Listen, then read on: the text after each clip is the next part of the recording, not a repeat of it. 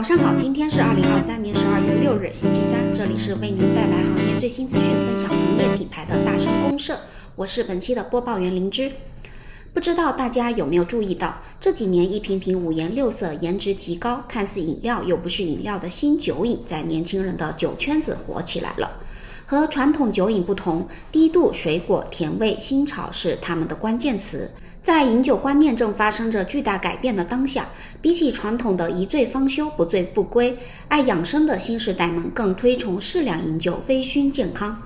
今天为大家介绍的就是新酒饮赛道的领军品牌梅见，它来自重庆白酒公司江记酒庄，与江小白系出同门。这款二零一九年才正式上市的青梅酒，仅用四年，零售市场的总规模便突破二十五亿元，成为新酒饮跑出的第一个十亿级品牌。在市场的大浪淘沙中，梅见不仅步伐愈加稳健，还持续领跑，奠定了自己在新中式酒饮赛道的顶流地位。那么，以一己之力挽救江小白颓势、强势破圈的梅见，它的成功密码是什么呢？在资讯环节之后，将为您深度解密。接下来，我们进入资讯单元。从十一月下旬开始，美团买菜官微就已经带着美团买菜全新升级的话题，进行了连续多日的预热，宣布将在十二月一日全新升级，更名为小象超市。不少网友认为，和美团二字相比，小象的品牌价值如何，还得打上一个问号。美团是否能通过小象超市的升级，扩大自有品牌知名度，值得持续的观望。十一月二十七日，据日经新闻报道，Seven Eleven 便利店宣布，明年起将在日本市场大规模引入生成式 AI。据悉，该公司设立了自己的云端 AI 模型，结合了 OpenAI、Google 等生成式 AI，主要用于分析数据、策划新产品、生成广告素材等用途。七幺幺便利店大规模引入生成式 AI 的行为，被外界看作零售行业数字化转型步入深水区的一个标志。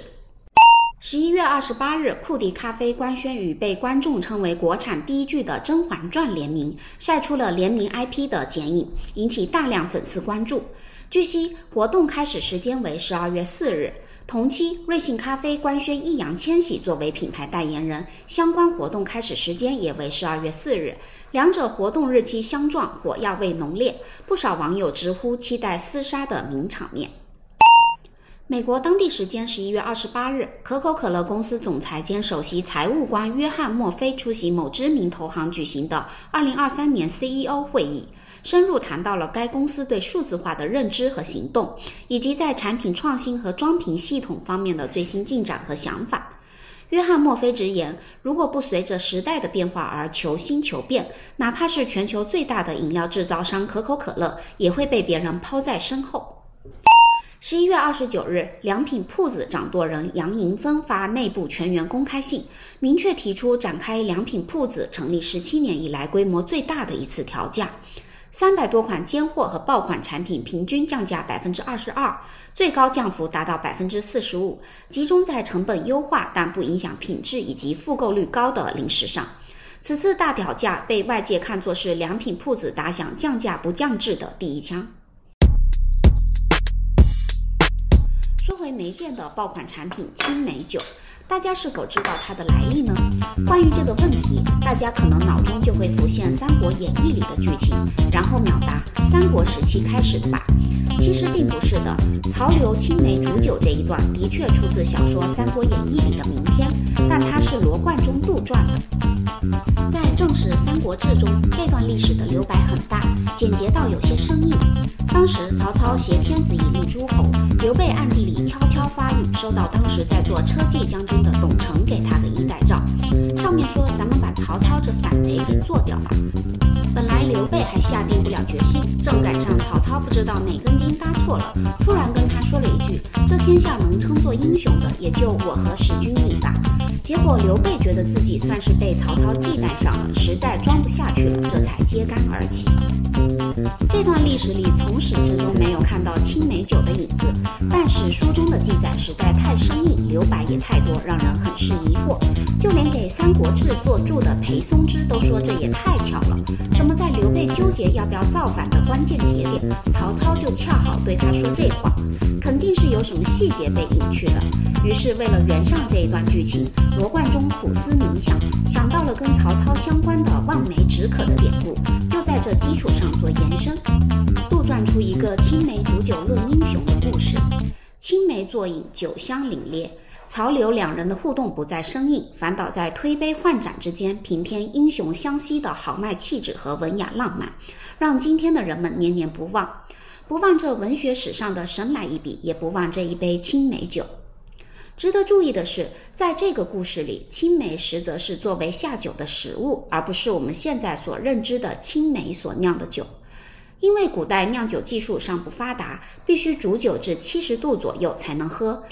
但若是将青梅放到锅里和酒一块煮，青梅原先那种酸甜清冽的口感就会丧失，不能增添风味。所以更多的时候，青梅是作为一种下酒的小食。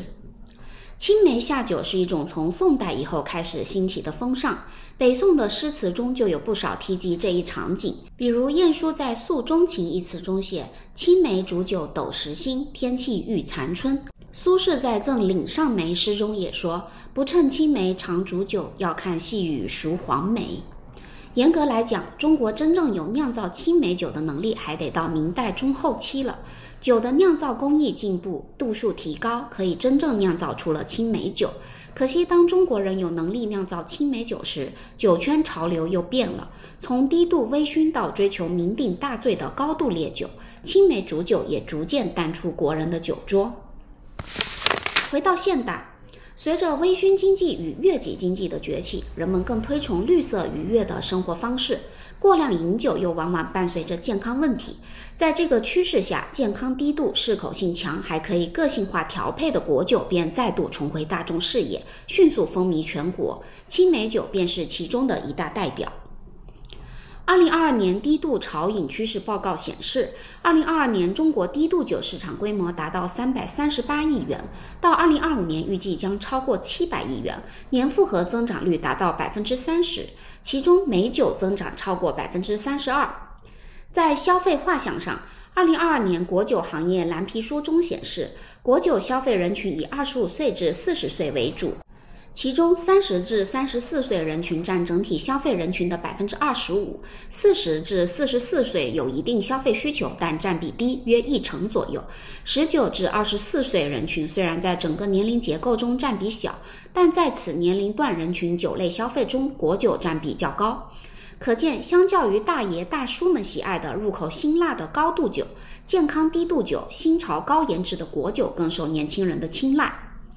梅见作为果酒品类的佼佼者，凭借对国内市场的精准把控和自身产品的巨大潜力，在果酒品牌愈加内卷的生态下，硬是走出了一条通天之路。依靠口味相对单一的青梅酒，在新酒饮赛道中脱颖而出，一举跻身顶流品牌。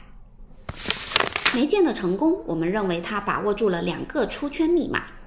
其一，品质破圈，坚守极致产品主义。在新消费时代，越来越多的套路催生了不少爆火的产品，但是它们往往昙花一现。短期内吸引消费者注意并不难，难的是怎么让品牌把路走稳，做一门长久的生意。这其中有一个最朴素也是最宝贵的道理，就是用产品说话。如何做好产品？梅见将其总结为匠心四律：第一律，甄选梅种。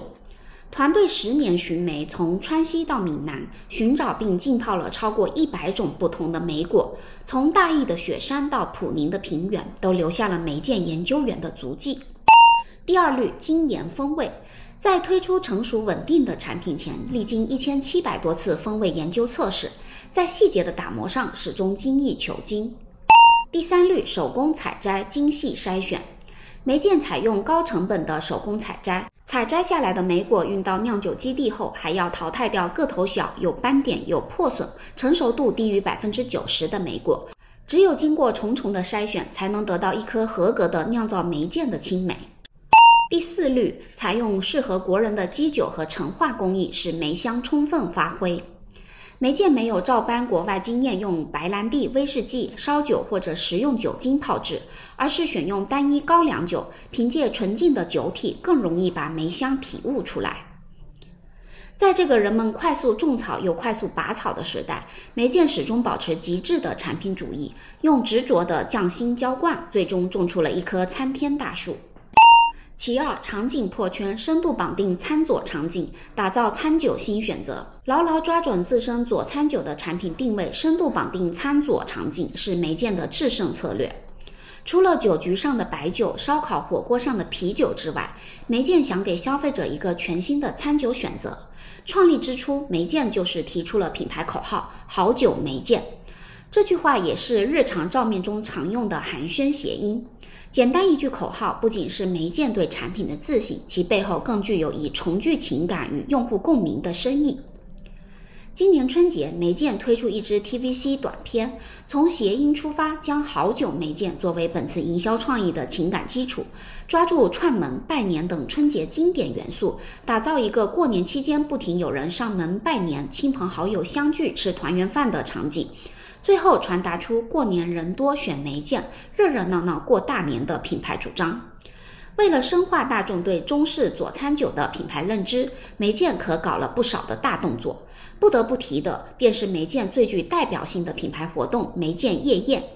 宴会选择在重庆、广州、长沙、成都等餐饮旺城举办。邀请来自全国的古风美食 KOL、名厨、餐饮老板等，将中国的宴请文化、雅文化、美酒文化与当地餐饮场景文化融合，打造影响力巨大的东方夜宴。梅见夜宴上随处可见品牌的用心，在产品上，梅见会结合餐饮店的特色去搭配，推出限定组合。比如去年夏天，在最适合吃小龙虾的季节，梅见就与长沙、广州、成都、南京四大城市的名厨联手，推出了冰醉香江、潮汕游龙、巴氏天府、香漫金陵等不同风味的冰梅见配小龙虾组合。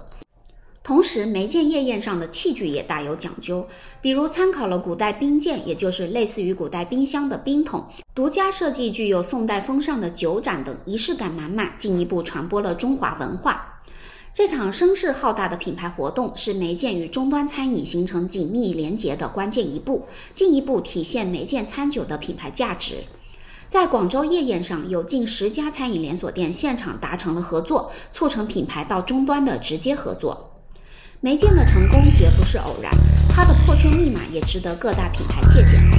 在新酒饮这个前景大好却竞争不断的市场，有人创造辉煌，也有人黯然离场。诚然，有如同梅见这种雄踞一方的霸主涌现，但谁能逐鹿中原，成为真正的行业老大，仍然乾坤未定。未来如何，是否有新王加冕，让我们拭目以待。那么今天的节目就聊到这里，想问问大家喜欢喝果酒吗？最喜欢的单品是什么呢？欢迎在评论区一同留言讨论。听友们有想了解的行业品牌，也可以在评论区提出，或许我们下一期就可以来聊聊。好了，这就是我们本期大声公社的所有内容。感谢您的收听，我们下期再见，拜拜。